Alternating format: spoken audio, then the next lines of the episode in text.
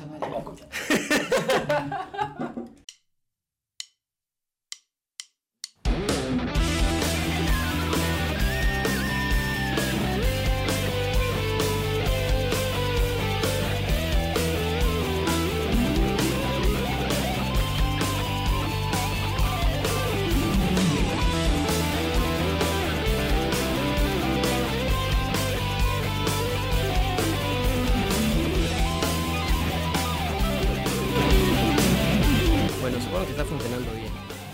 Cusco me pasó que había una tía a la que iba a entrevistar. Puta, me había preparado tanto. Mira, primero me preparé un culo para eso, ¿ya? Para entrevistarla y todo lo demás. Y lo anoté en la agenda como que era el día, el día viernes. Y en realidad habíamos quedado el día jueves. Entonces la tía me escribe como dos horas antes, a buena hora me escribe me dice, ¿puedes venir? ¿Puedes venir, a, a- o sea, un poco más temprano, o sea, de la hora acordada? Yo, pero ¿es mañana? No, es hoy. Puta, yo dije, ay, discúlpame, me confundí. Sí, sí, tienes razón, sí lo tenía anotado. Le hice, le hice creer que, que simplemente era un lapsus, pero que sí lo tenía contemplado. Fui y como ya estaba todo nervioso y con la vaina, o sea, no, o sea, yo siento que la idea de cuando grabas no es estar tranquilo, o sea, es estar en tu, en tu rollo, en tu mundo, o sea, Sí, sí, sí. estar concentrado. No puedes ir a estar como al, al apuro y no conectas, o sea, en una entrevista tienes que entrevistar con la gente. Entonces llegué y le dije, este, bueno, voy a instalar toda la weá. Y se me olvidó activar uno- una opción del micro. Grabamos 40 minutos, una hora, y no había grabado ni pincha, weón, el audio. O sea. Yo creo que preferiría que no salga nada en video, pero que salga todo en audio, ¿me entiendes? Porque el audio Claro, sí es importante. Es, importante. Es recontra importante. A menos que puta lo subtitulabas todo abajo, puta. Comprabas o sea, puta, alguien que, que leyera los labios, así. Y que transcriba todo. Y que lo transcriba. sí, que le ponga subtítulos. Y, y, contrato a los de doblaje, ¿no? YouTube, ponete. Ahí está, son doblados, ¿no? Tú hizo lo doblado, ¿no? Te hacías tu voz y a la señora. ¡Ah, no, no, no! Oye, pero hablando de, de doblajes, O sea. este, el otro día me llamó la atención, hace tiempo ya, O sea, que mm, hay un chivolo que dobla este, series, películas para su abuelita en quechua. ah, no jodas. Sí, y me parece loco porque de verdad es, o sea, tiene una laptop que se está destartalando, que está cayendo a pedazos, O sea, pero lo hace, weón, con no sé cómo, con qué programa, supongo que no es tanta ciencia, pero lo hace bien, o sea, lo mejor es que es todo empírico porque el huevón imposta las voces. claro. Y justo hay un... Y él es- solo hace todas las voces. Claro, él hace las voces, se inventa las voces en quechua, pero ponte hace la voz de la galleta y el huevón de Lord Farquaad. Ah, ya, ya, Ajá, ya. o sea, ah, sí y- he visto, y- creo, por YouTube, en, no sé, no sé, en Instagram. Creo que sí. TikTok, creo. En... Sí, se ha vuelto famoso, famosillo. Chucha, weón. O sea, ese, ese me parece como que el paso para abrirse campo en Perú. weón. O sea, porque, por ejemplo, un chivolo así nunca va a llegar a tener, digamos, ningún apoyo, salvo que se haga viral. Exacto. Y que alguien, una marca venga o venga un- una persona que quiere invertir en él Es que- es que- y le apoyen a estudiar, le pague unos estudios o le sea- ayude o le compre equipo y el huevón vaya como creciendo. Es poco que el tema es que te haces viral un toque, o sea, el tema de ser viral, weón. Es como el COVID, weón. El COVID está dos años, weón, y ahí desaparece. Es como este weón, ¿te acuerdas? Este. Majin Buu, el que decía. "Be". Pero ese es- pero ese es- ese es el, el- el- el típico ejemplo de que tú te haces viral. y- Pero viral por las buenas razones. pues, ese chivolo tiene mucho que aportar, por ejemplo, a la comunidad de habla quechua. Pero es que solo lo va a usar una, una empresa para hacer una propaganda. Sí, y claro. ya está. Claro, en Perú sí, ¿no? O sea, no hay como realmente una. No sé, un. No hay industria de doblajes. En el Perú no hay. Sí, pero tampoco hay intenciones sinceras, honestas, de querer hacer cosas realmente buenas, ¿no? De querer, pucha, no sé, por ejemplo, em, ser pioneros en una industria o empezar a trabajar, digamos, la inclusión en cuanto a las películas. O sea, todo es muy par- para afuera, ¿no? Para la parte muy exterior, muy Ya, externa, ya, ¿no? sí, sí. Sí, sí. Entonces sí tienes razón, pero al menos esto es un tema más. O sea, yo lo veo más honesto, ¿no? Un, un tema más, más interesante, más relevante. Pero la gente que se hace viral por huevadas como Majin Buu o como el Claro Pie Mascota. Ya, ya, ya. O sea. O sea, son gente que, que, que simplemente apela a la. O sea, son. Se, vuel- se, se- se vuelven bufones. grabando eso, tío. Creo que está grabando. Creo que está grabando, no sé. Ya, ya está, sí está grabando, ya está. Sí, creo que sí. Supongo, Supongo espero que que... tendrás que saludar en algún momento. No sé. No, ya no, ya. Así que estamos haciendo. O sea, algo que noto mucho, tío, es que. Y es algo que, por ejemplo, estaba hablando con mi hermano. Ujú. Espera, espera, espera. Yo creo que hay mucho bienquedismo. O sea, la empresa necesita quedar bien, ¿me entiendes? Claro, es que eso pasa.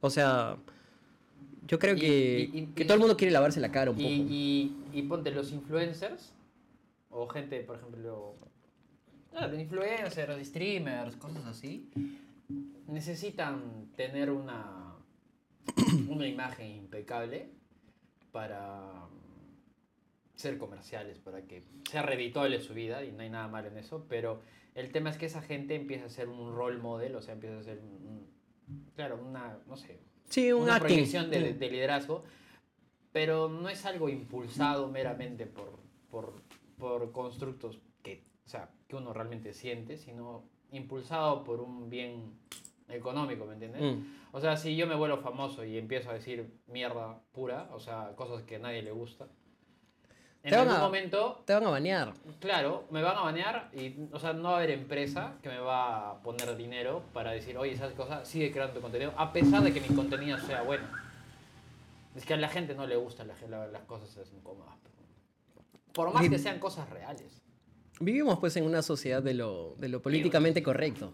Y ese es el tema, tío. O sea, y mi hermano me decía, pero... o sea, si eres, si eres incorrecto, pero incorrecto en un sentido crítico. o sea, Exacto, no, no, o sea, no incorrecto en un No puedes ser sentido... cualquier chabacano. No eres cualquier chabacano, Claro. no eres cualquier hijo de vecino que habla por hablar, ¿no? Como la gente que, que muchas veces malinforma, ¿no? Por ejemplo, con, con temas que sí, obviamente... De las vacunas con agua. las vacunas y todo eso. O sea, pero si eres una persona que, que sí realmente se aboca a decir cosas que son impopulares, pero que son ciertas, O que critican algo, que critican un sistema, o que critican, no sé, un, un método, lo, que, lo que quieras, un grupo, ¿no? Este, simplemente son expectorados, ¿no? Y en ese sentido creo que no solamente la sociedad, sino que también las- los mismos medios te, te expectoran, weón.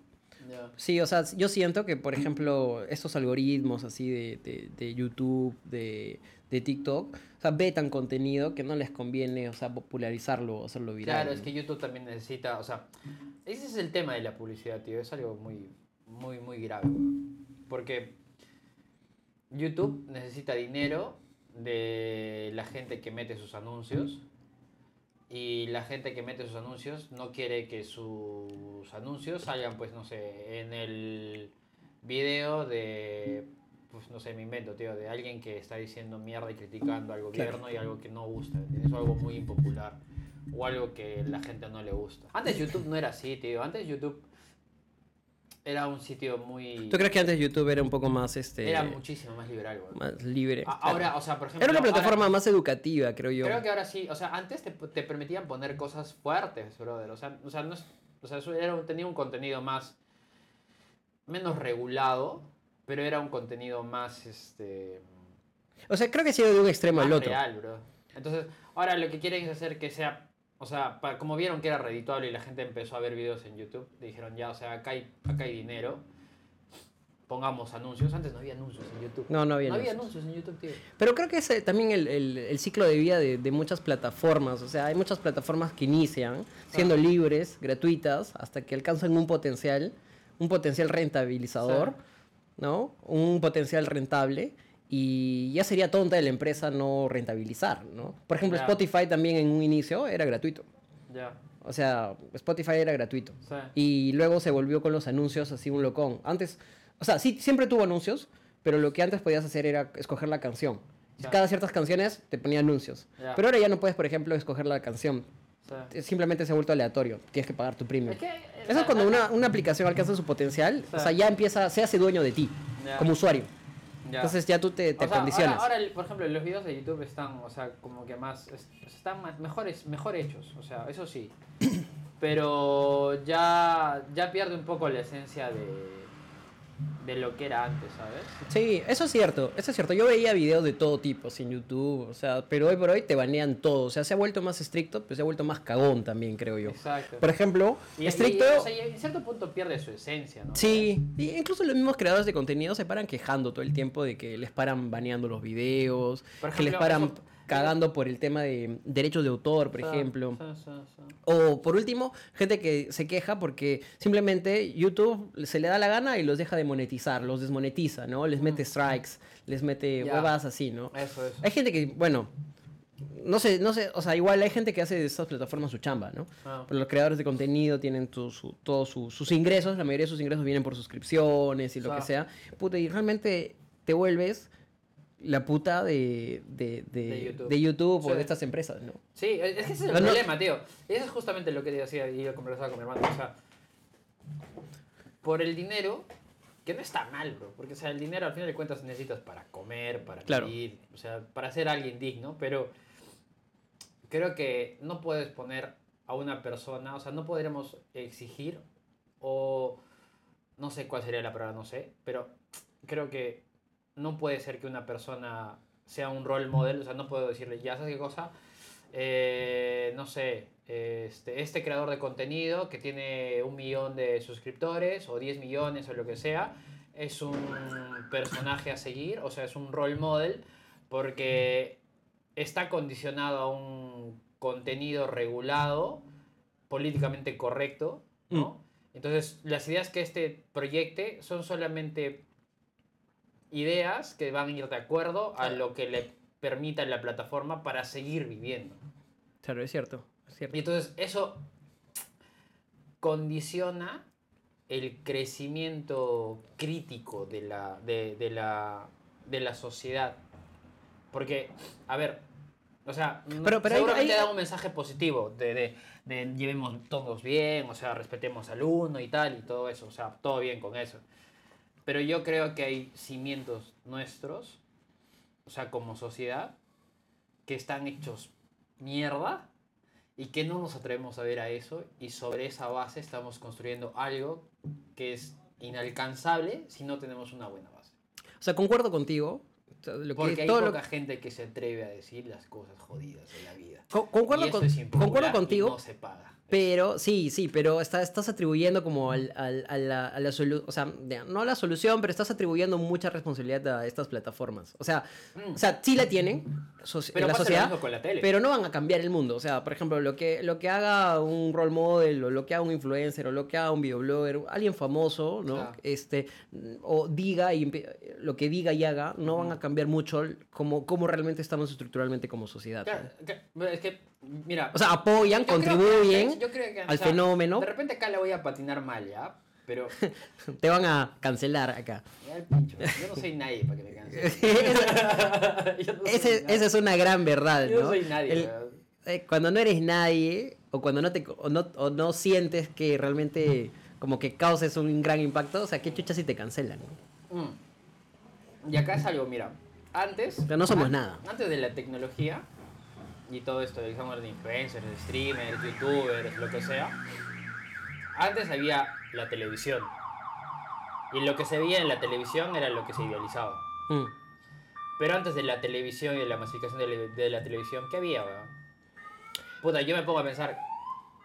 A ver, diarios, pero los diarios es algo escrito, es algo de repente que no, no apela tanto a tu, a tu emoción.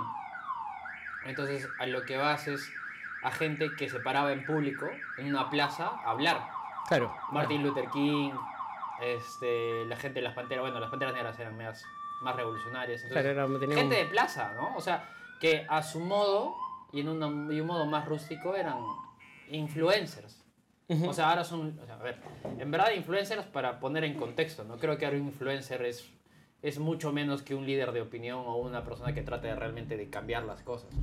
Sea, gente revolucionar el mundo, rollo Mahatma Gandhi y Luther King, esa gente que se paraba por un ideal y se paraba ahí para decir las cosas que sentía, aunque era muy incómodo y tal, eso no hay ahora, tío. Pero son condiciones también de cómo ha ido cambiando y ha evol- ha evolucionado el mundo. Hoy, hoy con un tweet puedes quemar, o sea, no digo que esté bien, Sí. pero con un tweet puedes quemar este, una, o sea, puedes agitar las masas, ¿me entiendes? Antes no se podía, no había ese nivel de llegada. Entonces, ¿qué te quedaba? Sino salir, conquistar las plazas, conquistar las calles, conquistar las multitudes. Son recursos, ¿no? O sea, y tal vez de, esa- ese modo, tal vez es ese que- modo nos ha vuelto un poco más inútiles o nos ha vuelto un poco menos... Pero, o sea, va- va- vamos a poner, o sea... Menos o menos, sea, digamos- ¿Cuál era el, cuál era el, el ideal de Luther King, tío? Era... el- o sea, que, que la Eran raza luchas, pues. negra, que la raza negra, claro, es una lucha. Cambio, luchas. ¿Cuál es la lucha de Luciana Fuster ahorita, que tiene 3 millones de seguidores en Instagram? No tiene lucha, pues. No tiene, Simplemente bro. es un role model, como no tú tiene- dices. No, y tiene un estilo de vida, o sea, solamente tú dices, bro, yo también quiero ese vestido, yo también quiero esa comida bonita en mi plato y- Claro. y, tal.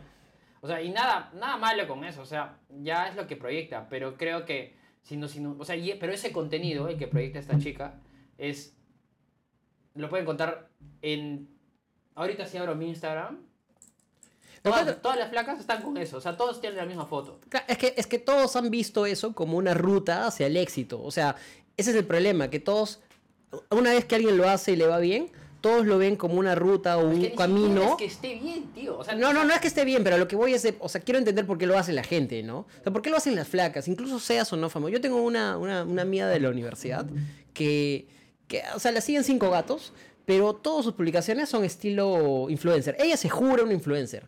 Hace sus videoblogs, su, su, su, su- como todo un, repaso del día. O sea- O sea, se cree influencer. Yo cuando lo miro me cago de la risa porque digo, o sea, me parece muy gracioso que, Sí. que, lo, que lo estés tratando de hacer a la misma manera que lo hace alguien de 3 millones de seguidores, ¿no? Pero, o sea, creo yo que esa es la ruta que han visto muchos de que, uy, se puede crecer con esto, se puede salir adelante con esto, me puedo volver una imagen famosa. Todo el mundo quiere trabajar ese lado, ¿no? Entonces, Pero solamente quieres trabajar. O sea, yo, quiero, yo, yo pienso esto. Yo so- solamente creando ese contenido, solamente quieres trabajar en lo bonito de la vida, tío. claro, sí, sí. En, en- en la parte cómoda, en lo políticamente correcto. Sí, en lo bonito, que, sí. todo esto color de rosa y tal. O sea, yo ya estoy convencido, desde que hago el podcast de los superfoods, que a nadie le importa, o sea, a nadie le importa la cultura. Y no me jacto de que yo hago cultura, no, no me juro un Marco Aurelio de Negri, pero yo creo que, o sea, mucho de lo que hago en el podcast es entrevistar gente que no es escuchada, gente que es científica, gente que realmente sabe y que da datazos, que habla de cosas de- en un campo, ¿no? En el campo que es la alimentación, que es en los alimentos, ya, en un campo específico. Pero no, o sea, muy genuinamente le interesa a pocos. A mí lo que me agrada es que a esos pocos que les interesa, les interesa de verdad.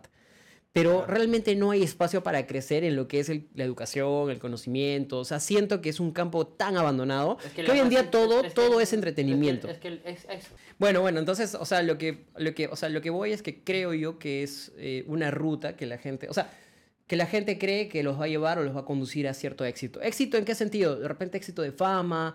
O sea, creo que el mayor gol hoy en día, la mayor aspiración de mucha gente, mucha gente, incluyendo chivolos, porque lo he escuchado de chivolos, quieren volverse influencers porque creen que es una vida fácil, donde simplemente de la noche a la mañana la gente le gusta lo que haces, le gusta tu estilo de vida, les gustan Ah. las cosas que dices y que y te van a venir las marcas, te van a auspiciar, te van a hacer la vida cómoda. es una vida y vas a- fácil, y- sí, es una vida fácil, pero incluso así yo siempre he discutido con la gente, porque bueno, es que crear contenido también es una mierda, ¿eh? crear contenido es una mierda, sí, lo digo que porque, porque yo trato de crear contenido, trato, porque ni siquiera creo que lo hago así a- en toda su complejidad, pero Ah. no es fácil, que creo que ahí se topan muchos así, porque, a ver, no solamente crear contenido, sino es crearlo, pero, pero ser constante. O sea, es, como una, es como una chamba, o sea, todos los días tienes que subir algo, tienes que eh, elaborar algo, tienes que trabajar en una edición, tienes que subir una foto, tienes que mantener despierta ese interés, porque desapareces una semana, la gente te olvida porque todo es ingrato en este mundo sea- y también los algoritmos, o sea, ya no te, ya no te mueven tanto, ya no te, Ya, ya no te ya. suben en el, en el, en el espacio, ¿no? Sí, Digamos, claro, de, de- claro. de- de visibilidad. Es que el internet es enorme, tío. Es enorme, o sea, tú compites con todo, o sea, y además mm, ya no solo, los contenidos no solo compiten entre sus, su- entre sus temáticas, compiten entre temáticas. Sea, ¿Me entiendes? Ya no solamente el humor compite entre el humor, sino el humor compite con los bailes, el humor compite con, con- con la educación y Sí. viceversa, ¿no? Sí, sí. Del otro lado. Entonces, bueno, por un lado yo creo que es, los chicos no saben o no tienen idea de que no es fácil, ¿ya? Segundo, quitando ese lado de que no es fácil, que creen que es una chamba facilita, que es tener el celular y hacer todo, lo otro que no saben es que que realmente qué le aportan a la sociedad ser influencers. O sea, este mundo necesita más profesionales, no necesita influencers, ¿me entiendes? Lo voy a poner al lado de nuestro, de un poco de lo que nos ha pasado y lo que yo siento que ha pasado. En el Perú, mucha gente termina los estudios, como no sabe qué estudiar, estudia administración, O sea, marketing, administración. Bueno, más administración que marketing. ya, ya. Estamos llenos de administradores, O sea, pero no estamos llenos de especialistas, por ejemplo, doctores. Nos falta. ya, La pandemia ha revelado que nos faltan doctores. Nos falta un culo de Yo doctores. pienso que faltan Ah, Ingenieros. técnica. Ingenieros, ajá, por ejemplo, ¿no? Ya, diga, llámalo técnico o llámalo especialista en algo. Ya. Pero no, no tenemos, por ejemplo, gente de tecnología. No tenemos gente de tecnología. Es que todos O sea, queremos ser gerentes, pero nadie quiere Exactamente, ser el- exactamente. El, el- el- el- ingeniero que arregla el carro, bro. Exacto, nadie quiere ser el que arregle el carro. Y es que el problema es que en Perú esas profesiones no están valoradas. pues, weón. Sí, sí. En el extranjero, por no sonar así alienado, pero es la verdad. O sea, por ejemplo, al electricista en Estados Unidos tú le pagas todas sus horas. No le pagas el proyecto, le pagas sus horas. O sea, si él, si él se demora en el proyecto 10 horas, le pagas esas 10 horas. No le pagas eh, lo, que lo, todo, lo que es la cotización de la instalación. O sea, hay, hay más valoración de, de la chamba, ¿no? De la chamba técnica, de la sí. chamba técnica. Porque Sí, sí, sí, incluso yo me Tío, acuerdo... En España los barrenderos ganan muy bien. Imagino que sí. o ganan sea. 2.000 euros, tío. Y eso, y eso es un huevo de plata ya. Y además que, por ejemplo, algo que acá los recoge basuras, por ejemplo, Sí, puta, ganan una miseria. sí claro. A tal punto que cuando hacen el trabajo, este, no lo hacen bien. Bueno, sí. Porque claro, si te pagan una Porque mierda, una mierda, no, ¿para qué vas a recoger una vas a basura hacer por así, ahí? la vas a hacer como que vas a hacer la finta, lo pones y te quitas y te vas a la siguiente cuadra y ya está. Tal cual, no, o hablo de los que recogen junto con el camión de basuras. Ah, ya, ok. ok. Ya. O sea, lo vas a ver y, y, y qué. O sea, no lo. O sea, yo, por ejemplo, veo a veces que viene el camión, recoge cinco bolsas, deja una. Porque ya le quedó muy lejos, ah, Ah, ya le pesa la mano, ¿me entiendes? Sí. No lo juzgo, seguramente que, que debe ser una chamba muy jodida, pero claro, entonces, ¿qué pasa? Que en otros países, esas chambas donde tienes la posibilidad de infectarte, de adquirir una enfermedad, donde es más riesgoso, Es donde está- se ponen la mano, como un trabajo de segunda mano Eso- aquí. Claro, acá de segunda mano, pero en otros claro, lugares es un trabajo que, que- Es digno, es bro. digno, no, no, pero además de digno es esencial porque el manejo de las basuras es esencial, es- así como otros trabajos, y además es un trabajo de riesgo.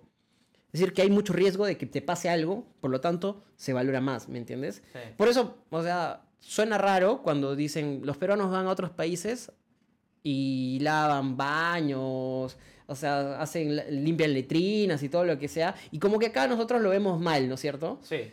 Pero cuando llegas allá realmente no es tan malo, porque sí, puede ser una chamba jodida y todo lo que tú quieras, pero te pagan bien, puta, te da para vivir bien, ¿me entiendes? Ahora, el lado malo también es que al menos allá, en, al menos en no sé, el país creo que en Europa que más se visita por latinos es España, tranquilamente.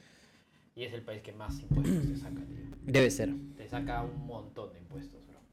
O sea, ¿a qué te refieres con, con- con un montón de impuestos? A la, a la sea, población, a la ciudadanía. Por ejemplo, allá, o sea, acá si tú eres practicante en, Perú, Ya. tus 930 creo que es el salario mínimo. No, 1025 creo que está, el mínimo, ¿no?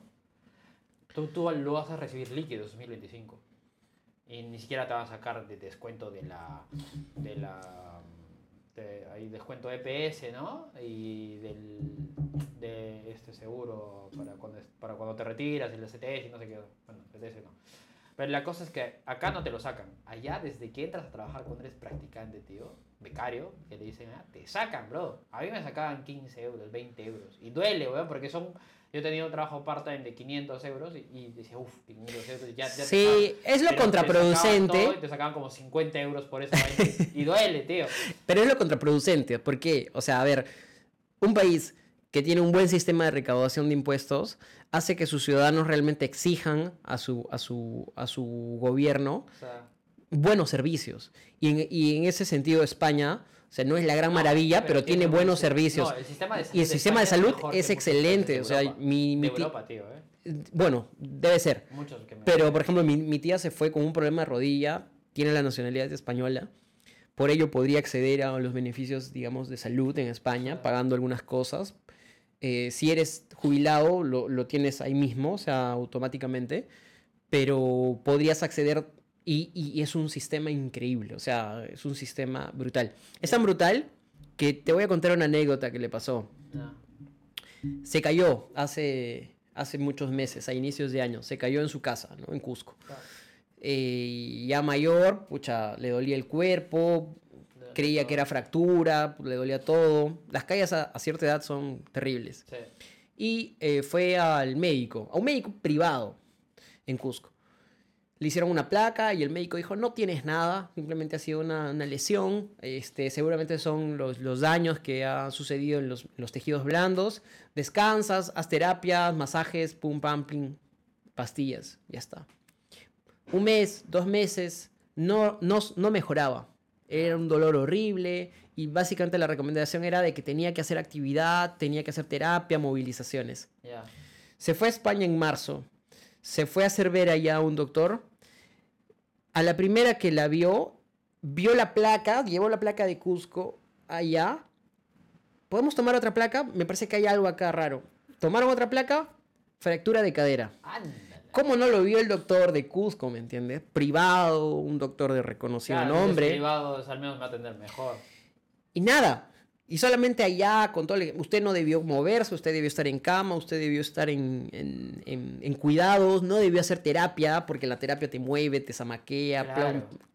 Entonces, o sea, ya digamos, regresando un poco al inicio, por eso me indigno y digo, me faltan más especialistas, más doctores, más gente. O sea, O sea- o sea, yo sé que hablo desde una posición donde yo, yo no, o sea, yo no, no tengo esa autoridad moral para hablar, ¿no? Yo estudié una carrera que es- está en la misma línea que todo el mundo, ¿no? Pero creo yo que es verdad, o sea, a este punto, o sea, de mi madurez, pienso que, que, que necesitamos esa- ese tipo de carreras. Y si pudiera retroceder 10 años más, estudiaría algo así más técnico. No sé, o sea, realmente es como que un trabajo de, de, de conciencia, ¿sabes? Mm. O sea, como que estamos siempre en el tema, o sea, nos hemos quedado en el tema de, o sea, lo que dijiste tu amiga, ¿no? Que tiene como cinco seguidores y hace su, su, su tema influencer, pero... Su tema influencer. Pero... Pero, puf, tío, no, no es lo real, bro. No, no, no es lo No real. es para nada real. tío. No, nada, nada que ver. No es nada para que ver. nada real, tío. Y claro, o sea, yo pongo, o sea, yo cuando estaba allá viajaba y toda la, todo, toda la onda. Y este. Pero platos de comida nunca he posteado. Siempre posté una foto donde estaba pisando un lugar. ¿Por qué? Porque, tío, no me alcanzaba para, para, Claro. para comer un plato que diga, uff, qué bonito plato y le voy a tomar foto. ¿Me entiendes? Sí, hay, hay, hay mucho también de, de- O sea, las redes también sacan un poco ese lado muy ficticio, muy real. Y ¿no? Es que ese es el tema, tío. Sí. Es, es, es un problema. Es, yo, o sea, yo lo veo como un problema, pero real. Real. O sea, un problema gravísimo. Pero muy grave. Que en la red, o en Instagram, o donde sea, brother, se muestre solamente aquello que es bueno o bonito. o lo- no sé, la parte superficial de tu vida. O la parte exitosa de tu vida. Claro. Este. Porque lo que hace es crear un imaginario y una presión social alucinante sobre gente que no tiene esas posibilidades. O tú mismo te creas un personaje que no va acorde a lo que realmente Ujú, te pasa. ujú, ujú. Es cierto. Entonces, eso, a mi parecer, hay un curso que me ha cambiado la vida, tío. Y fue lo que tomamos en el colegio, en el- en la universidad, que fue pensamiento crítico. Pensamiento crítico, sí. Tío, eso, Pero- eso, es, eso es esencial en la vida y eso no solamente sería ens- enseñar en la universidad, sino en el colegio y eso también debería ser algo para los padres, para la educación de los hijos. Sí, es cierto, es cierto. La- Lamento no haber aprovechado tanto pensamiento crítico como me hubiese gustado. Porque claro, era primer ciclo en la universidad. Y pensando en que, bueno, vas a ver temas más técnicos, no Bueno, le echas sí. caso, ¿no? Pero sí, la verdad que de lo que me queda del curso, o sea, siento que, que es algo que sí necesitamos realmente mucho más, ¿no? Sí. Pero para todo, o sea, justo más aún en estas épocas donde es muy fácil, eh, es muy fácil, este, como, como, como teñirse, ¿no? De ideas, de pensamientos Sí. que no necesariamente son los más idóneos y donde es muy fácil como que ser muy simple, caer en simplezas, ah, en pensamientos muy, muy, muy, muy, muy, muy simples muy irrelacionales, muy causales, lo que sea, que no tienen sentido, no tienen sustento, donde no nos... O sea, yo algo que recuerdo de uno de los podcasts que grabé hace poco fue este que lo hice con, con Cristina Quiñones, que, mm, que una, una cosa que me gustó que dijo fue, necesitamos tener, necesitamos tener más, necesitamos ser más autocríticos. ¿no? Exacto. Necesitamos ser más autocríticos y necesitamos se- ser más reflexivos, o sea, no comprarnos las ideas así ya, ya, ya, ya, o sea, sea, sino pensar un poco más qué hay detrás de todo, ¿no? Y en ese sentido puede ser, puede ser, lamentablemente, y eso es verdad, lo que decía en el podcast era, eh, a veces por ser así, te, te tildan de revolucionario, de revolucionario fuera bueno, te tildan de revoltoso, que es diferente, Claro. como que a un nivel más pandillero, ¿no? Más, Claro, de- claro, más an- eh, eh, antisocial, Sí, sí, sí. desadaptado. desadaptado, ¿no? Cuando en realidad cuestionar todo, cuestionar todo es realmente una, es una virtud. Claro, el hecho de, no tienes que llegar a ser como, como muchos en nuestro país son, dime de qué se trata para oponerme, Que no es la idea, Ah. pero sí cuestionar todo lo que hay y todo lo que ves, ¿no? Es que es fácil, es más fácil que alguien me diga en YouTube, no sé, me puedo pensar, más fácil que Beto Ortiz, que, ¿cómo se llama este brother de la Encerrona? Eh, Marcos Cifuentes. Cifuentes, o Sol Carreño, o qué sé yo, no sé cuántos, ya, ya ni veo en la televisión nacional, tío, pero es más fácil que cualquier persona famosa exprese su opinión y yo esté medianamente o muy bajo informado del tema y compre ese, esa, esa Claro, opinión. claro. Porque, Y- y- o y es sea- porque esos son los únicos de los que tú compras opiniones. Claro, entonces yo hago sus opiniones mías, pero no genero una opinión mía. Claro, es cierto. Por eso creo que es muy importante cuando conoces gente, preguntas sobre cosas, no sé, variadas, y cuando no te dan una opinión sobre el. Sobre. sobre algo que ya has escuchado en la televisión, se- o sea, al menos yo lo valoro mucho, tío. Cuando una persona puede decir, no sabes qué cosa, incluso ni siquiera puede tener una opinión formada, Mm. sino puede decir, ¿sabes qué cosa? Veo que esto, ve- veo de este tema, el alcoholismo, está mal, pero por otro lado también, ¿sabes qué cosa? Este, está orientado que gente que ha sufrido traumas o está asociado a cosas de esto y esto y esto, y es un problema que tenemos que combatir no solamente con terapias, sino tenemos que combatir con temas de este, concientización del alcohol hacia menores, el consumo de menores, o un tema de salud social, o sea, de, de, de, de que realmente se tome en cuenta la salud mental de las personas, ¿no? Porque el alcoholismo está asociado a temas de salud Ujú. mental. Entonces, cuando una persona te dice, te da, te abre un abanico de opciones y al final dice, pues no tengo idea, pero creo que por aquí va y por acá se podría hacer, me parece mucho más correcto a que digas, ¿sabes qué cosa? No, tenemos que vetar el consumo de alcohol para todo el mundo. Claro. ¿Me entiendes? Claro. ¿Qué, qué es lo que, lo que ha pasado a lo largo de la historia? ¿no? O sea, políticas como la prohibición del Como alcohol. en Estados Unidos o sea, que Sí. contrario a todo originan nada más que problemas, ¿no? Sí. Sí, es, es verdad. Yo, yo en, ese, en ese aspecto sí concuerdo con, con uno- un comentario que hizo este huevón de Lesama, este, que me pareció interesante, que es algo que no es que porque lo haya dicho yo lo, lo, lo asimilé, sino que yo pensaba así también. Es que yo, por ejemplo, en, cuando, cuan- en, en cuanto a temas políticos, no me caso con nadie, pero escucho los extremos. Y, y siempre tengo problemas con mi familia por eso, porque algunos me dicen, oye, escuchas a, a Marcos y Fuentes, en mi familia no solo escuchan Willax, por ejemplo, ¿no? Eh, pero yo también escucho Willax.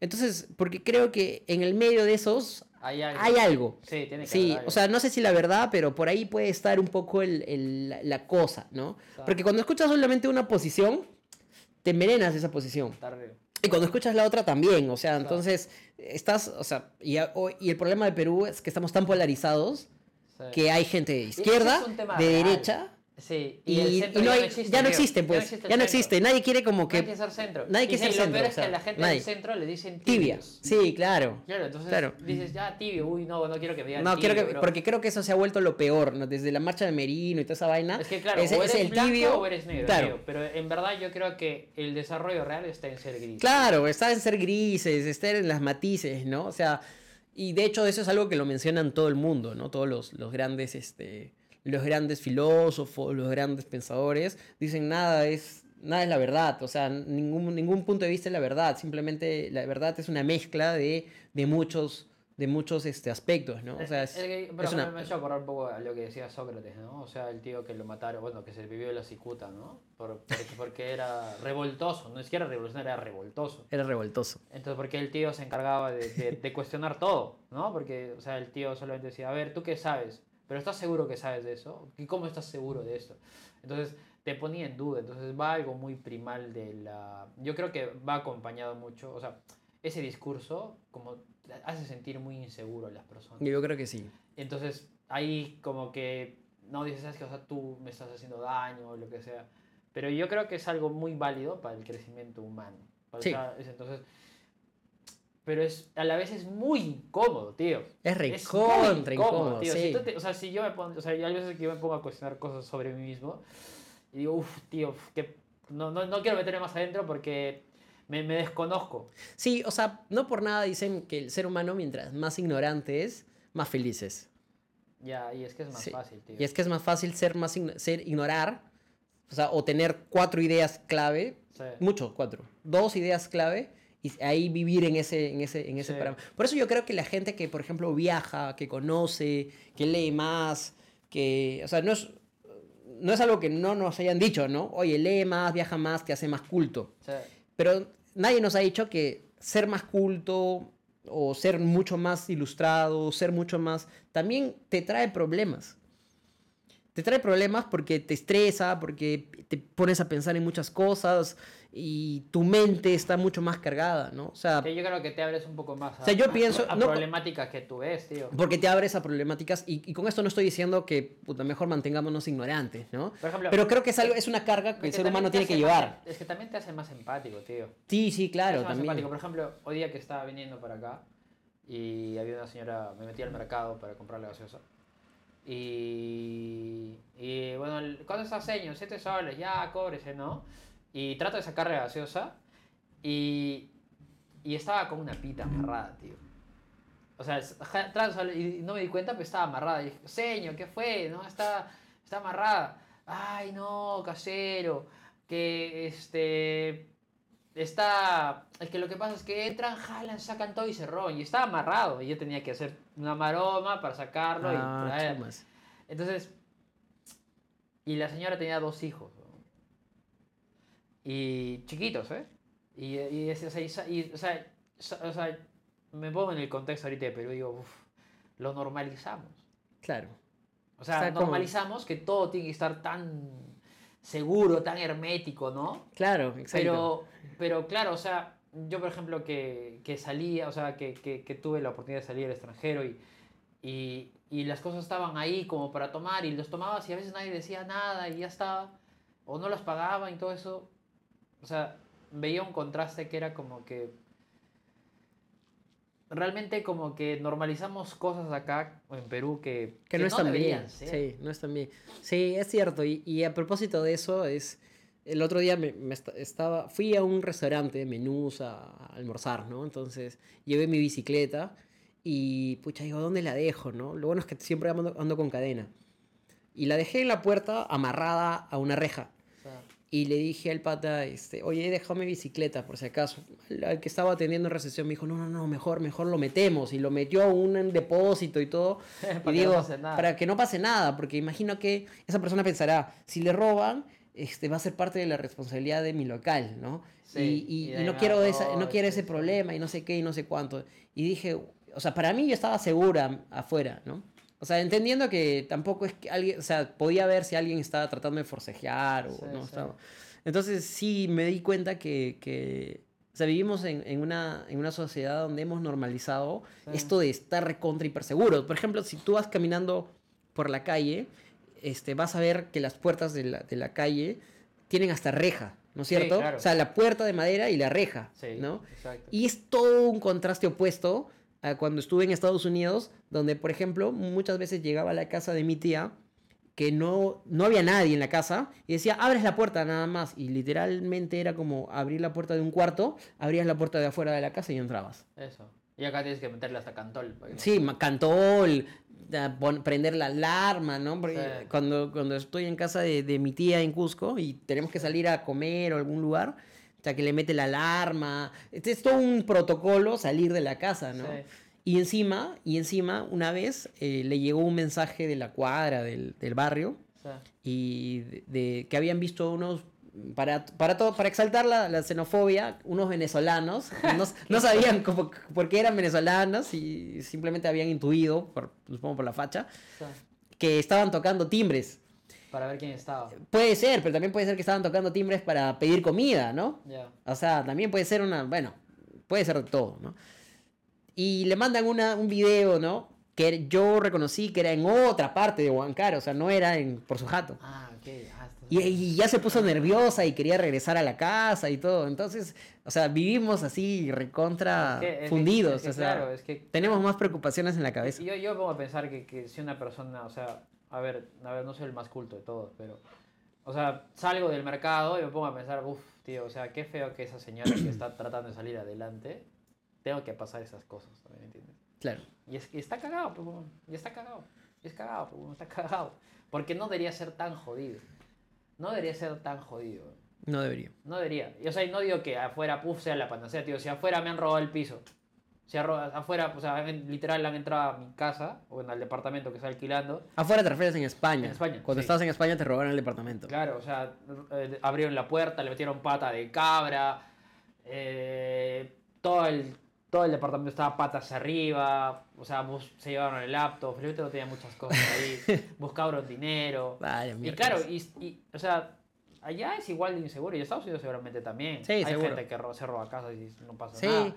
Pero el tema es que no es tan común. Y acá, o sea, la verdad, Sí, acá no, cuando, sí. cuando llegué aquí, tío, después de estar ese año y medio afuera, bueno, ese año ya afuera, era como que dije, acá se respira ansiedad. tío. Sí, sí, sí, sí, sí. Acá se, re- Se, se respira, respira, eso de, ¿sabes qué respira cosa? peligro. Quien pueda. Sí, huevón. Por ejemplo, eh, la, la vez que vine, o sea, hace unas semanas Sí. que regresé de, de, de Cusco, Sí. regresé todo tranquilo, ¿no? Entonces tomé mi carro en el aeropuerto, un Sí. carro de aplicativo, y con destino acá a mi casa, tranquilo, ver mis cosas, ya volver, ¿no? sí. Y en pleno camino por la Venezuela nos para una patrulla de esas águilas negras. Y este. Y yo, palteado, dije, será una, una batida para ver requisitorias, como hay tantos prófugos, Sí. empezando por la familia de nuestro presidente. Dije, de repente, por ahí están viendo, están viendo este, gente, ¿no? Este, Sí. para pararlas así este, aleatoriamente. Sí. Me pidieron mi DNI, todo bien, ahí revisaron las requisitorias. Te fueron donde el pata y lo, lo empezaron a joder por un tema que no era competencia del águila negra, ¿no? O sea, de, perdón, de estos, de estos efectivos policiales, ¿no? Porque eso es competencia del ATU y los policías de tránsito. O sea, Era que no tenía permiso de, de hacer taxi, ¿no? Porque los aplicativos en su mayoría no tienen permiso. Son carros particulares que hacen este tipo de movilidades, ¿no? Y lo empezaron a, a, bájate el carro, que te vamos a, te vamos a llevar el carro al, al depósito y no sé qué. Y el pata se puso súper nervioso. Entonces, este, y ya querían llevarse el carro. Y yo, yo, yo estaba con mis maletas, con mi Con laptop, con todas mis cosas en una zona peligrosa. O sea, por los, por los policías ah, me dejaban tirado ahí. Entonces yo sa- salí y le dije, oh, maestro, jefe, no me puede dejar acá, ¿no? Mínimo, si, si se lo va a llevar el, el depósito, me, me jalará a una zona más segura, ¿no? No me va a Ah, dejar botado acá, claro. Y ahí, ya, eh, entre, entre, entre, entre nomás. Entro, dijo, ¿qué estará pasando? Y estaban arreglando atrás. claro. Estaban arreglando, pero o sea, fue tan grosero, hermano, fue tan grosero. O sea, y me hizo sentir tan tenso y es justamente a eso a lo que voy, ¿no? O sea, pu- pudo, haber sido que yo venía al extranjero, como pudo haber sido que yo venía de, de, de Cusco, de Arequipa, de cualquier otra ciudad del interior, ¿no? Pero ya llegar a Lima es una tensión, o sea, que te pasan este tipo de cosas. Para, bueno, se, corrom- se corrompieron, recibieron la, la- la- el billete y yo dije, pucha, ¿y si los filmo? Lo pensé. Pero luego me desanimé porque dije, estos patas, o sea, son delincuentes disfrazados con el uniforme. Y nadie, nada me asegura de que en el momento en que yo diga, o los estoy filmando por si acaso, para mandar a inspe- a inspectoría y todo lo que sea, Sí. no, estos van, sacan su pistola y me pegan un tiro, luego me siembran droga, dicen que yo era, o, o me siembran un arma y me dicen que yo Es que quise, es yo tema, quise, yo quise, yo quise, como hice un movimiento extraño, no sé, Ah. y qué sé yo. O sea, Sí. Porque en ese momento ellos ven su carrera frustrada, ven su, su, su, su familia, ven, ven un montón de cosas, se les cae el mundo porque los estoy grabando y ellos no tienen, o sea, el fin justifica los medios. Tal cual, tal cual, tal cual, tal cual. Sí. Sí, Sí, o sea, acá es como que O sea, se, se respira mucho eso, tío. Es una tensión terrible. Caminar en la calle es tensionante. Es recontra tenso. Es, es, es jodido. Sí, tienes que andar viendo. Lo mismo pasa acá cuando viene, por ejemplo, mi enamorada. Y. O sea, viene, pues, ¿no? A veces me visita, ¿no? Y me dice, este, ¿sabes qué? Espérame en la puerta, espérame en la esquina, Claro. tal. ¿Por qué? Porque acá, así, caminando nomás, hay gente que a veces le ha seguido, así de joder, o por, por molestar, o gente así que como que parece que, que podría hacer cualquier cosa, ¿no? Claro. Y es tenso para una mujer, por ejemplo, o sea, estar en barrios donde no hay mucha seguridad Claro. y donde hay, por ejemplo, mucho, por ejemplo, muchos de estos negocios que tienen mecánicos, que tienen este, gente que, que trabaja afuera, ¿no? Y que normalmente está en la calle, que Claro, molestan, que la chiflan, la o sea. obreros o lo que sea, ¿no? O sea, es horrible, ¿no? Y claro, para nosotros no lo sentimos así, pero si fueras mujer, sí se- sentirías sí, así. Sí, Sí, sí. No hay mujer que no me haya contado eso, tío. sí, eso es verdad. O sea, es una mierda. Pero es que yo no sé, tío. O sea, no sé por qué seremos así, ¿no? O sea, y me incluyo también porque... O sea, como lo que me contaste hace un rato del, del taxista que te ayudó y pensaste que te, pensó que te iba a robar. Sí, sí, a mí también me claro. ha pasado un montón de veces, tío. Sí. O sea, no me acuerdo exactamente, pero sí, eh, sí me acuerdo haber tenido esa sensación de que a veces la gente, pucha, o sea, pues se pasa de buena onda eh, y algo querrá, ¿me entiendes? No, claro, o sea, esa sensación de inseguridad. Claro, para, para todo esto, el contexto es que hoy fui a montar bicicleta y, y en medio camino, ya de regreso, se me malogró el piñón de la bicicleta. Se jodió y no, no había forma de que regrese pedaleando. La otra era venir a pie, pero llegaba mañana. Entonces, este, no había taxis que me recogieran. ¿no? Entonces, eh, lo intenté, lo intenté, pedí en la calle, ¿no? Porque nunca sabes, el de pies el de aplicativo llega y no quiere llevarte porque estás con bicicleta. Entonces, seguí esperando hasta que llegó y se estacionó un, un taxi que me dijo a dónde quieres ir y no sé qué. Y me ayudó a subir la bicicleta y todo. Era tan buena la actitud de este pata que me hizo sospechar de que podía ser choro, ¿no? O que podía tener malas intenciones. Y Eso es lo Y- porque estamos acostumbrados a vivir en un momento donde tú dices, ¿sabes qué cosa? Pucha, o sea, yo me tengo que cuidar. Estamos en ese mood de sálvese quien pueda. Claro. Y viene alguien que te ofrece una mano y dices, puff. No, no, ahora, no te lo ¿cómo crees. que ¿Qué- qué- qué querrá, no? ¿Qué va a Sí. querer hacer? Que la vaina. Y eso es jodido, tío. O sea, y, a ver, no tengo ni idea de cómo saldríamos, saldríamos de eso, pero es un trabajo de que si es que seguimos en la misma mierda y si queremos hacer, si queremos hacer lo mismo que, ha- que hacen en Europa, pues vamos a ir a la mierda, tío. Y, y gran caso, es- esa, esa, eh, o sea, saliendo un poco, o sea, como ejemplo de, de lo que trato de decir, que no sé si es un buen ejemplo, pero sí se me da en la cabeza, es que, viste que la Libertadores quiso hacer lo mismo que la Champions y poner un lugar neutral como lugar donde se haga la final, no importa el, eh, la procedencia de los equipos que, sea, que, que tengan.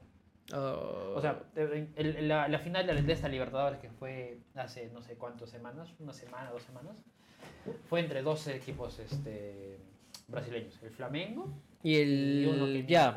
Pero sí, sí, el Flamengo ganó al final. se Pero como se hizo ese Boca River, ¿te acuerdas que se jugó? No, se hizo un River Eh, ya, en- también no, acá en- River en- Flamengo acá en, en el Se Monumental. quiso hacer algo, pero claro, era un buen partido. Era un territorio neutral, se, se quiso Entonces, buscar se quiso hacer lo mismo en Ecuador ahora. Ah, ok. Digo, 11.000 entradas se habían vendido. Una nada. Solamente 11.000 entradas para un estadio que tienen, no sé, no tengo ni idea. Pero ya, pero más de, 50. más de 60 de repente. Porque Sí, creo porque que oficialmente necesitas que ser, sí. por lo menos este, Por lo menos 70, 80. Una cosa así. Sí. claro. Sí, sí, exacto. Wow. Entonces, te- tenemos que ponernos en contexto, o sea, que nosotros como país desar- subdesarrollado, en vías de desarrollo, huevadas, en subdesarrollo que es el Perú, El no puede, no puede, no puede tomar medidas europeas o americanas o chinas o japonesas para tratar de salir de nuestra realidad. No, claro, no puedes. Nuestro camino, o sea, nuestra gente no es igual. Nuestra gente no es igual, tío. Nuestros problemas no son iguales. Mm. Nuestro sistema de educación no es, o sea, nuestra, nuestra misma cultura no es igual. Habrá tan- cosas que funcionen, sí, o sea, habrá cosas que funcionen. Pero no necesariamente el, nuestro camino es el mismo camino que los países desarrollados. Y eso es algo que tenemos que tener en cuenta. Es que siempre hemos importado identidad, ese es el problema. O sea, siempre tendemos, que, tendemos a copiar modelos que han funcionado en otros lugares, O sea, pero funcionan porque la cultura, la idiosincrasia es, es diferente. tío, si, si y- viviéramos como lo dice la Constitución, seríamos Suiza, bro. Sí, claro. Si tuviéramos gente que realmente hace las cosas como lo hacen los alemanes pegados a la disciplina, seríamos Suiza, brother. Pero yo creo, o sea, yo, Nuestra ley es muy buena. yo creo soy muy pesimista, pero en algo que sí soy optimista es decir que, mira, ¿cuántos, cuántos siglos de, de, de- de evolución han tenido los países europeos? Tienen siglos, o sea, Bueno, muchos son repúblicas recientes, pero antes han sido imperios, antes han sido, han sido este, No, pero eran monarquías, salvajes, tío. pero ahí eran peores, o Claro, sea, eran... monarquía era terrible. Eh, Era una cosa pero brutal, o sea, y creo que desde que son repúblicas, que ya son muchos años de repúblicas, o ya son países un poco más constituidos, un poco más asentados, pero nada más ver el siglo XIX y el siglo XX, lo que ha sido, ha sido una locura, pura guerra. Entonces, O sea, o sea, yo digo, somos, un montón, ¿eh? somos una cultura, la cultura latina, es- latinoamericana sobre todo, somos una cultura que todavía está muy atrasada, pero también mira los años que somos al final finalmente Jóvenes. repúblicas jóvenes, o sea, somos jóvenes, o sea, Ya. no tenemos más que bic- bicentenarios por ahí, algunos recientemente han cumplido los, los suyos, este, entonces somos repúblicas que recién están aprendiendo y recién están tratando de encontrar ese equilibrio. No sé si, no sé si lo, lo lo encontremos cuando estemos vivos, pero estoy seguro que va a pasar 100 años más para que encuentre un equilibrio estos, o sea, estos Puede países. ser. O más que nada, más que nada es identidad, tío. Y una identidad, y, y, o sea, nosotros estamos en los problemas que estuvo, por ejemplo, Estados Unidos en los años 50, ¿me entiendes? O sea, el tema del racismo, que sigue habiendo, evidentemente, pero ese racismo al punto de, de ponerlo y traerlo a la conversación, son problemas por los que han pasado otros países, digamos, de Europa o de hace 50, 60 años, ¿no? Y han venido trabajando eso por décadas. O sea, nosotros recién estamos exponiendo los racismos que hay, recién estamos, o sea, no es que sean recientes, pero recién los estamos trayendo a la conversación, recién los estamos como que poniendo un poco en bandeja, ¿no? Que de eso se trata. Sí, sí, sí. Sí, puta, qué densa esta conversación, ¿ah? Tío, sabes que yo siempre soy denso. Sí, dense, dense, Es que, dense. es que es, es que es, tío, una vez más, y solo para reforzar, creo que lo que hemos tratado de decir en toda esa conversación, es que es difícil seguir conversaciones densas. Porque son las conversaciones que te hacen funcionar el cerebro. Claro, exactamente. Es Y como... si no tienes una base sobre la cual sostenerte, pues es muy difícil sostener estas cosas. Por eso la gente lo evita. Sí, lo Sí, evita. Sí, sí. pero hay dos tipos de conversadores, creo, de conversaciones densas. Hay los, los que son densos bajo esquemas guiados, Claro. que son, ya lo escuché ese discurso y te lo son- repito. Son dogmáticos. Sí, claro. Y hay los que son densos, pero desde un punto de vista donde cogen diferentes ¿no? aristas Claro. o cogen diferentes posiciones y te las, y te las refrasean. Sí. Y está bien, o sea, y, y son parte de la construcción del conocimiento, ¿no? Pero creo que la peor conversación que puedes tener es con un borracho, que es dogmático. Sí, borracho sí. dogmático. Eso de terco, ya. terco, Terco, terco, terco. Hablas de borracheras. El otro día. Como para tranquilizar la conversación. co- el otro- no, pero esto también va a ir por un lado denso. El otro día estuvimos en el Oktoberfest.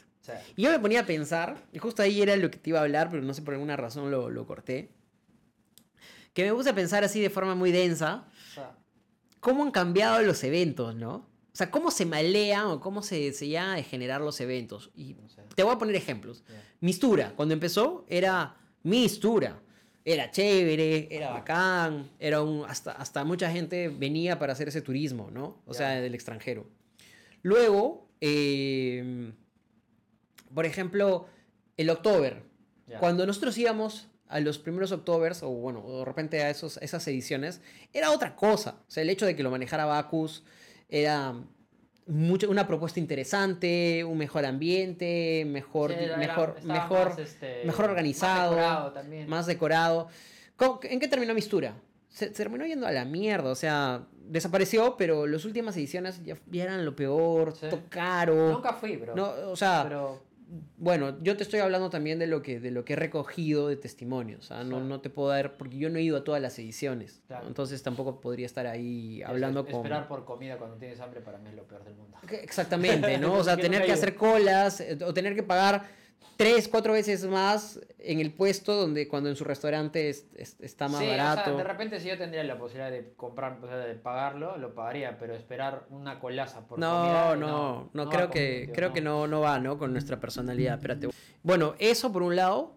eh, y luego, por ejemplo, lo del October, ¿no? Sí. El, este último evento, una cerveza muy mala. Sí, está. Eh, la música, bueno, no, no es que me agrada, no es que no me gustara, pero me gustaban más esos eventos donde había estas, Donde había ese toque estaban- más alemán. ese toque alemán, donde estaban las tirolesas, donde estaban los, los trajes típicos, Sí. ¿no? De Este, hecho venía la gente de Pozuzo. Sí, venía gente de Posuso y de hecho los contrataban y hacían un festival bien bonito, ¿no? Claro. Y se, se sentía ese espíritu alemán, o sea, que alguno dirá, nah, pero No, qué pero que alienado. tiene que ver, o pero sea, tiene que ver, pues, o sea, si claro. vas al October, fes- vas a festejar alemán, no, no vas a festejar este con chicha de jora, pues. claro, ¿no? pues si se O sea, festejar el Inti Raymi, no sé, en Marruecos o en Holanda, Claro. eh, no vas a poner, pues, ah, no vas a poner, no, no te vas a poner un par de llamitas, se pone algún, alguien Claro. que, se, que, que se ponga alguien de Inca, Claro. la gente con trapi- trajes típicos. Claro, mínimo lo llamas, mínimo vaya- lo llamas a Ale para que haga Inca. Claro, pues. o sea, claro, o sea, ya, no, o sea, creo que es muy básico decir ahorita, no, qué alienados. Uy, no, Eh, sí, sí, sí, sí, yo también pienso O sea, que si es vamos a ir muy a una, una festividad alemana que es Oktoberfest, o sea, no se puede decir que no se tenga que hacer, o al menos intentar hacer algo parecido para emular esa cultura que viene a traer ese evento. Exactamente, tal cual, tal cual, tal cual lo dices. Entonces, eh, he visto cómo todo se va degenerando y todos los eventos que en algún momento, o tal vez eran- son percepciones, ¿no? Tal vez antes no éramos tan exigentes, ahora como estamos más tíos, somos más exigentes y tal vez esa es la razón. Pero me parece que ya las cosas no se logran sostener en el tiempo, ¿no? Y Estaba eso descuidado, ¿no? estaba muy descuidado. eh, tal vez era la última. Pero más aún siendo el último día, tal vez debió ser un poco más.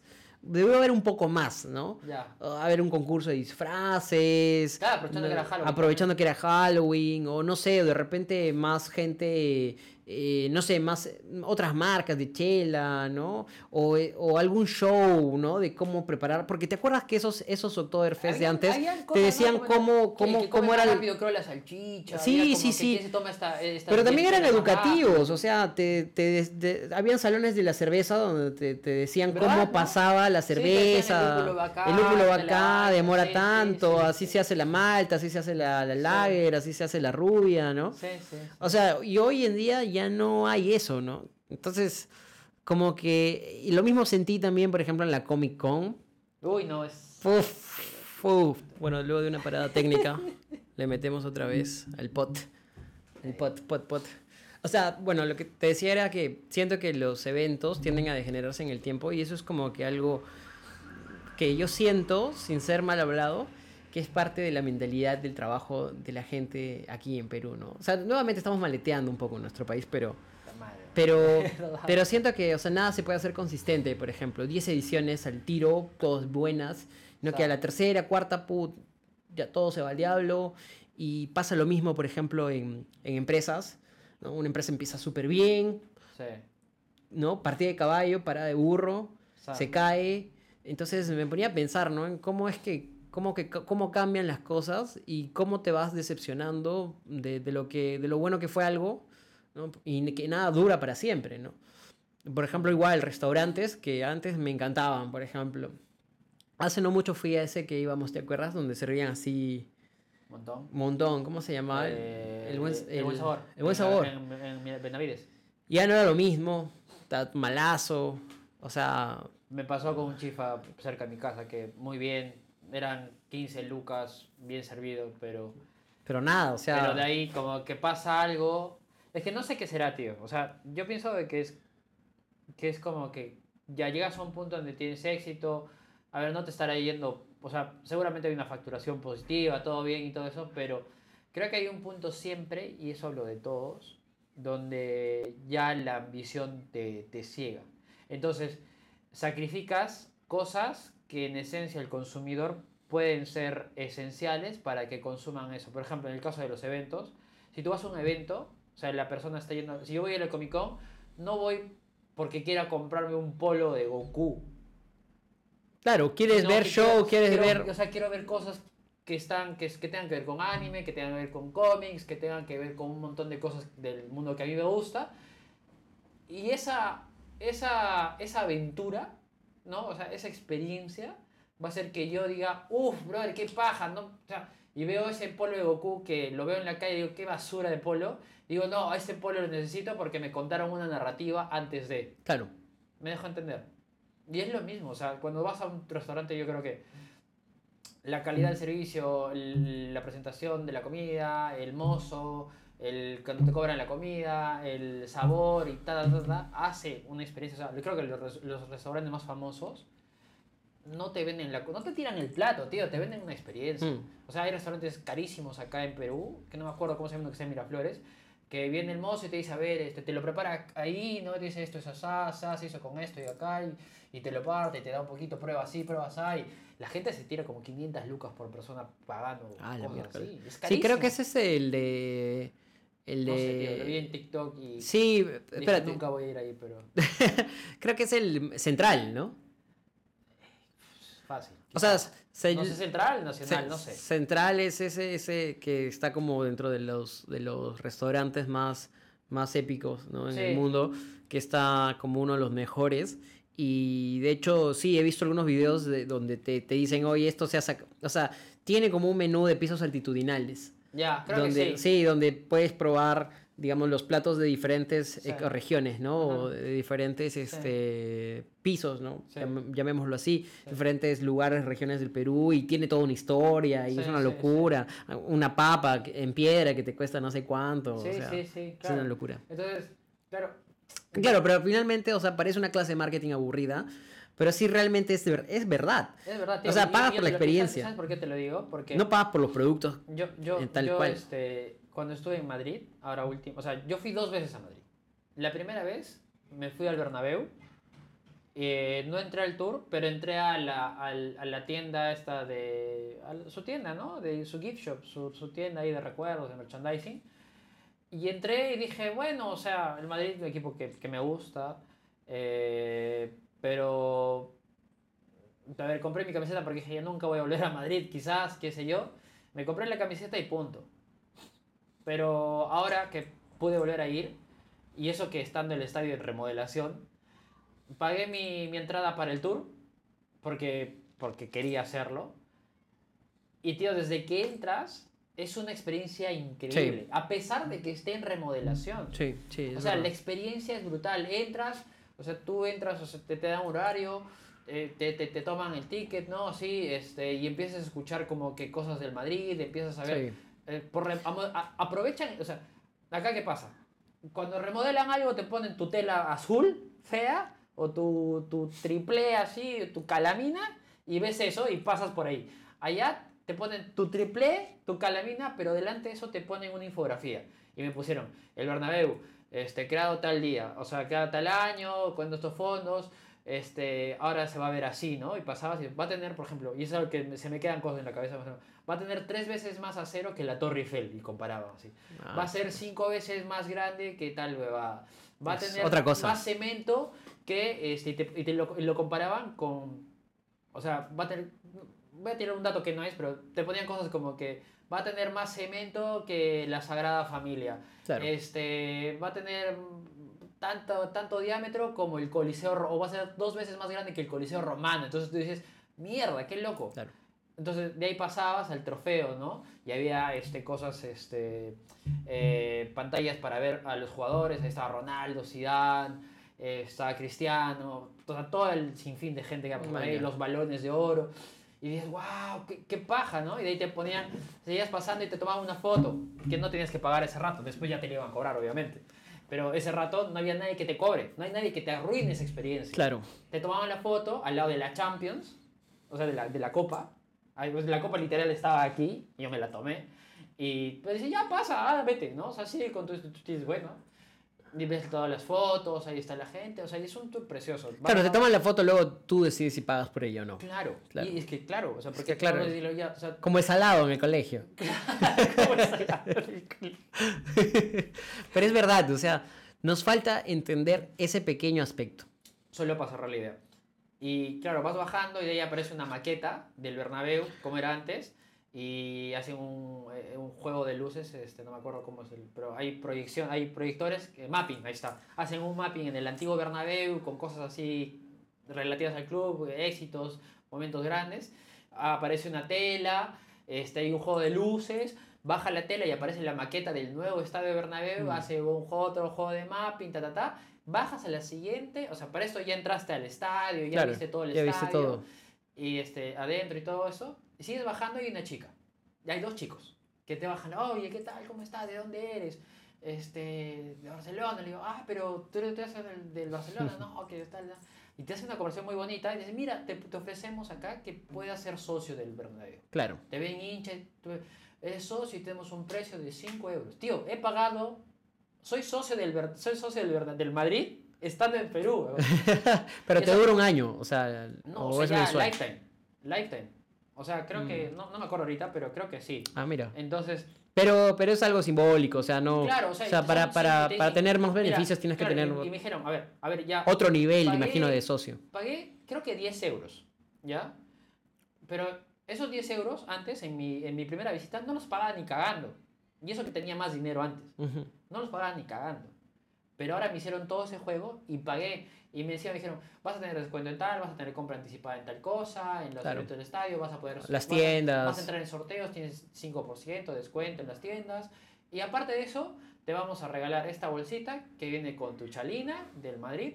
Bueno, 10 euros por una chalina del Madrid sí pagaba. Y te vienen estos folletos. Y ta, ta, ta, ta, ta.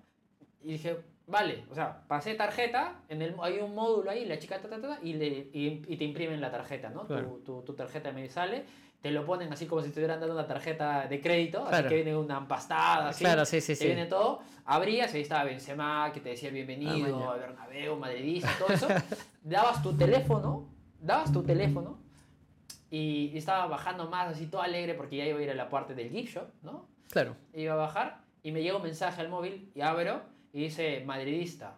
eh, bienvenido, o sea, madridista, ya está. Todo Ni automatizado. siquiera, ni siquiera te decían bienvenido, sino te decían madridista, eh, ya te estábamos esperando, eh, solo faltabas tú, eh, te- tenemos un mensaje para ti. Abrías un link y era un video para ti. O sea, te- y te hablaba Asensio, ¿no?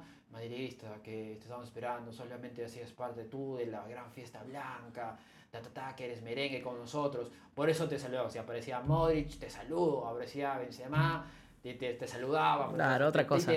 tío, y era increíble, y bajé al gift shop y tenía todas las ganas de pagarme algo con la nueva tarjeta y decir, puta, qué paja. Puta, qué rico, eh. Vete, qué rico. Entonces, o sea, claro, entonces si hubiera, o sea, pero ¿qué pasa? O sea, en casos de como en la Comic Con, por ejemplo, en la Comic Con yo voy con la expectativa de, o sea, yo llevé mi plata y dije, voy a comprar algo chévere, porque de repente... O sea, a ver, ahí". pero es un poco, es un poco. eh, Es un poco cruel que hagas la comparación de eso con la Comic Con. me parece, No, me parece es que entiendo tu punto, pero sí, entiendo tu punto, pero, o sea, creo que te has ido a los otros, a los, a los dos extremos. No, pero es que, a ver, a mí también me gusta el anime, ¿sabes? O sea, a mí también me gusta eso. O sea, si hubieran, o sea, para empezar, si hubiera encontrado menos gente, ¿no? O locales más, stands más variados. Si hubiera encontrado, o sea, no sé qué hacían las princesas Disney Ah, yo no sé qué hacían Tampoco sé qué hacían las princesas O sea, Disney. lo- bueno, lo- si esos son. Si, Las si- activaciones estaban para las princesas Disney. si esos eran, eh, no sé, cosplay de eh, algo, tenía que ser de otra cosa menos de, de, de- de princesas Disney. Sí, o sea, los disfraces a un lado, tirados por un lado. Tiradazos. Eh, o sea, en las esquinas ahí. Lo principal era pasar por las tiendas. O sea, Pero cual. para pasar por las tiendas mejor me voy a Arenales. Porque pues. quizás, o sea, si hubiera habido, si, si alguien hubiera dicho, ¿sabes qué cosa? Este, y eso se puede hacer, tío.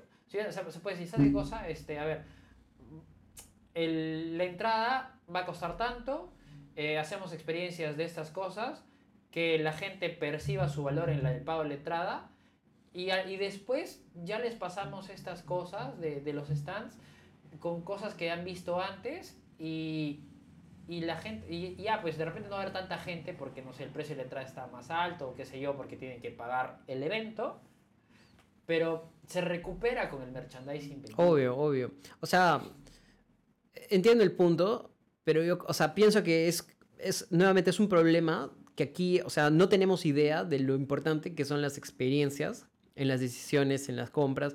Parece nuevamente la casa repetida de marketing, pero realmente es tan importante entenderlo, porque por ejemplo, si nosotros tuviéramos esa idea de experiencias, o sea, no venderíamos, o sea, no venderíamos simplemente funcionalidad.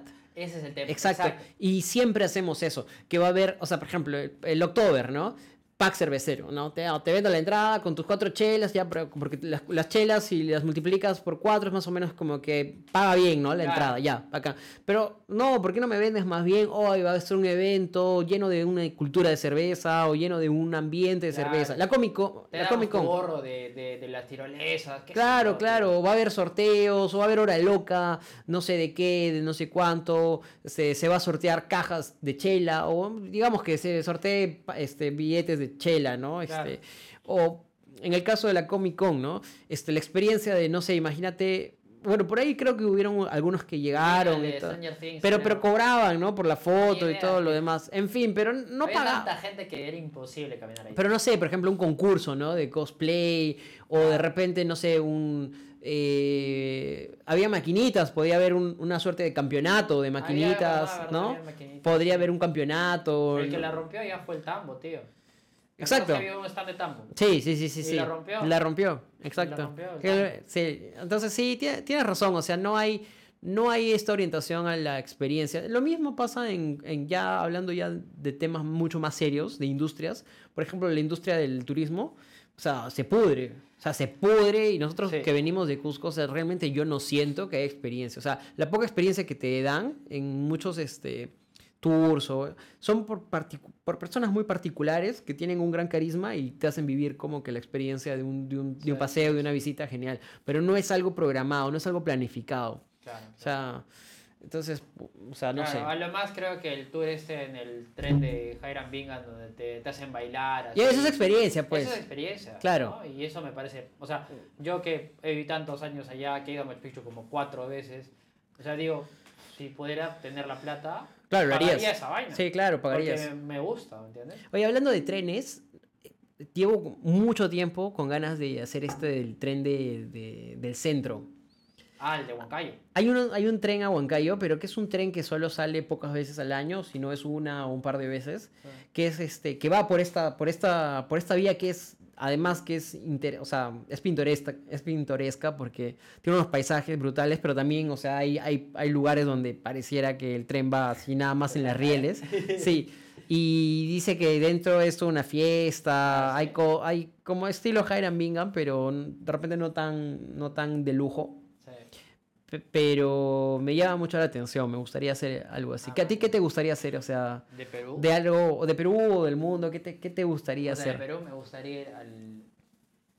De verdad, hace tiempo tengo ganas de ir a Pau Cartambo, hace años. años Pau Cartambo, no sí, eso sí. Hace, también. creo que hace 20 años que no voy a Pau Cartambo. También, también. Pero me parece, o sea, yo fui y, y me gustó mucho el tema de, de, la, de los bailes y todo eso, ¿no? Uh -huh. Este, hubo un momento donde la gente se iba a chupar, a emborrachar y la gente decía, no se viene a chupar acá, se viene a, a velar a la Virgen. Es inevitable, pero... Este, pero bueno, o sea, entiendo su punto, ¿no? Pero yo voy por la gente que baila, o sea, voy por, por ver esos disfraces. Claro.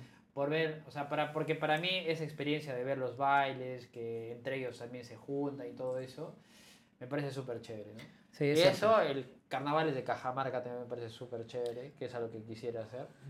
Pero de ahí, en, en Lima no, no, veo nada. De eso, no, no hay en nada. Lima no veo Guaralino nada. nomás, corazón. En, en, Lima no veo nada, tío. o sea, pero sí. A mí me gustaría ir al Manu. Pero bueno, ah, no, no, hay un evento así, una, un evento, o sea, con gente, o sea, es, sino... Es pagar un, es, es, tienes que pagar tu tour, nada más. Es pagar la experiencia de vivir la naturaleza, ¿no? De una manera distinta. Sí. Sí. Pero otra cosa que me, que me gustaría, que me animaría a hacer, sería la ayahuasca. Una sesión. Ah, no, eso, bueno, ya. Pero no es una festividad, claro, ¿no? Claro, claro. Pero hacerlo acá. O sea, con alguien que sepa, ¿no? ¿Acá en Lima o acá en No, Perú? acá en Perú, ¿no? Ah, ya, pero sí. creo que para que tengas que hacer eso tienes que ir a la selva. No, ya no, ya no tanto. O sea, hay en pero, Cusco, pero por es ejemplo. Que esa es la, la, experiencia real, pues, tío. No, ¿por qué? ¿Porque estás en la selva?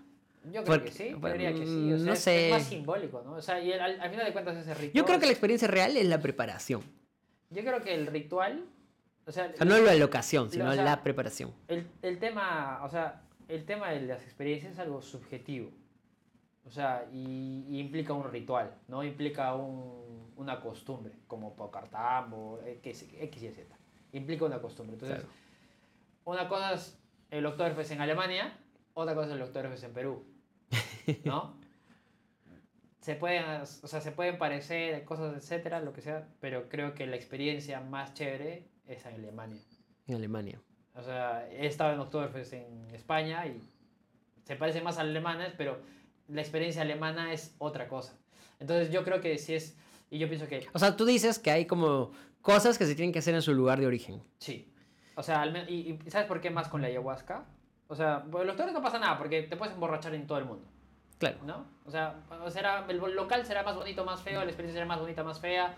Es que, que lo- localmente el Oktober no tiene que construirse en Alemania. Exactamente. Simplemente se vive, o sea, en cambio acá tienen que traer escenografía, poner unas casitas, pintarlas de alguna forma y la Claro. gente disfrazarse. Allá la gente se pone sus trajes típicos, ¿sabes? que no son disfraces, no Sí. son trajes típicos, y la- los- los- las calles Todo y las casas ya está todo ambientado, eso, claro. exacto, sí. Claro. Entonces, ¿qué pasa? El tema de la ayahuasca yo lo veo como algo muy introspectivo, muy algo muy muy personal. Que lo algo- es, claro. Es algo muy de, de la persona, es una experiencia interior. Sí. Pero ¿qué pasa? Que, que yo creo que es algo que te conecta con una naturaleza primal del ser humano y lo más...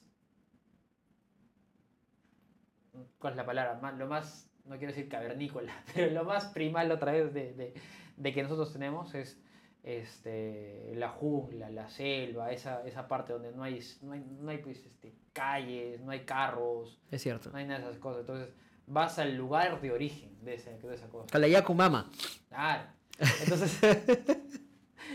o sea, Pero es verdad, pero- O sea, o sea, de repente el, el, el tema, el- la experiencia en sí, o sea, claro, es la preparación que tú dices que sí, pero también es el post, que también te vas a despertar después de tremendo, tremendo viaje, te vas a despertar en un lugar donde cantan las aves, donde no- tu Mm. celular no tiene señal, vas a estar solamente contigo mismo, es decir, uff, ¿sabes qué? En verdad, lo que vi ayer o lo que, eh, lo, que, lo que fue esa experiencia realmente tiene sentido. Porque una cosa es que te despiertas en tu cama al día siguiente, cómodo, y digas, uff, qué viaje, te llega una notificación en el celular y digas, uy, Vamos por un ceviche. ya. Sí, sí, te capto el punto. Creo que con- concuerdo, concuerdo. No lo había visto en ese sentido. Claro, pero tampoco me animaría a hacer. Yo sé que acá había, por ejemplo, en Barranco o en esos Ajá. lugares Miraflores. O sea, sé que había, nunca, nunca, nunca fui, evidentemente.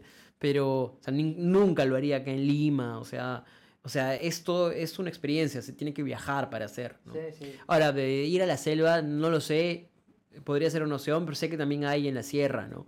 Sé que también hay en, en, en el mismo Ah. Valle Sagrado, ¿no? Ah, como Que- y, todo, también te, y también te expones a ciertos paisajes o ciertos lugares. Pero claro, la ayahuasca es algo más de la selva, ¿no? sí. Es algo más que le pertenece a la selva, ¿no? Pero no es determinante también, ¿no? O sea, No, si, si o no sea- te puedes comprar zapatos Adidas, pues te comprarás a dedos. A dedos, claro.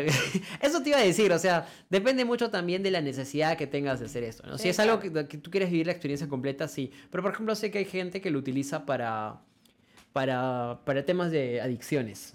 Claro. Claro, entonces, puta, no vas a esperar a que esa persona se vaya, no sé, a, a- a un lugar cómodo, o sea, o sea Sí. lo haces ahí mismo y te haces las terapias y te haces Sí, el, asunto, ¿no? Sí. Sí. Pero sí, tío, no sé. Nada. La madre. dale. Saca esa.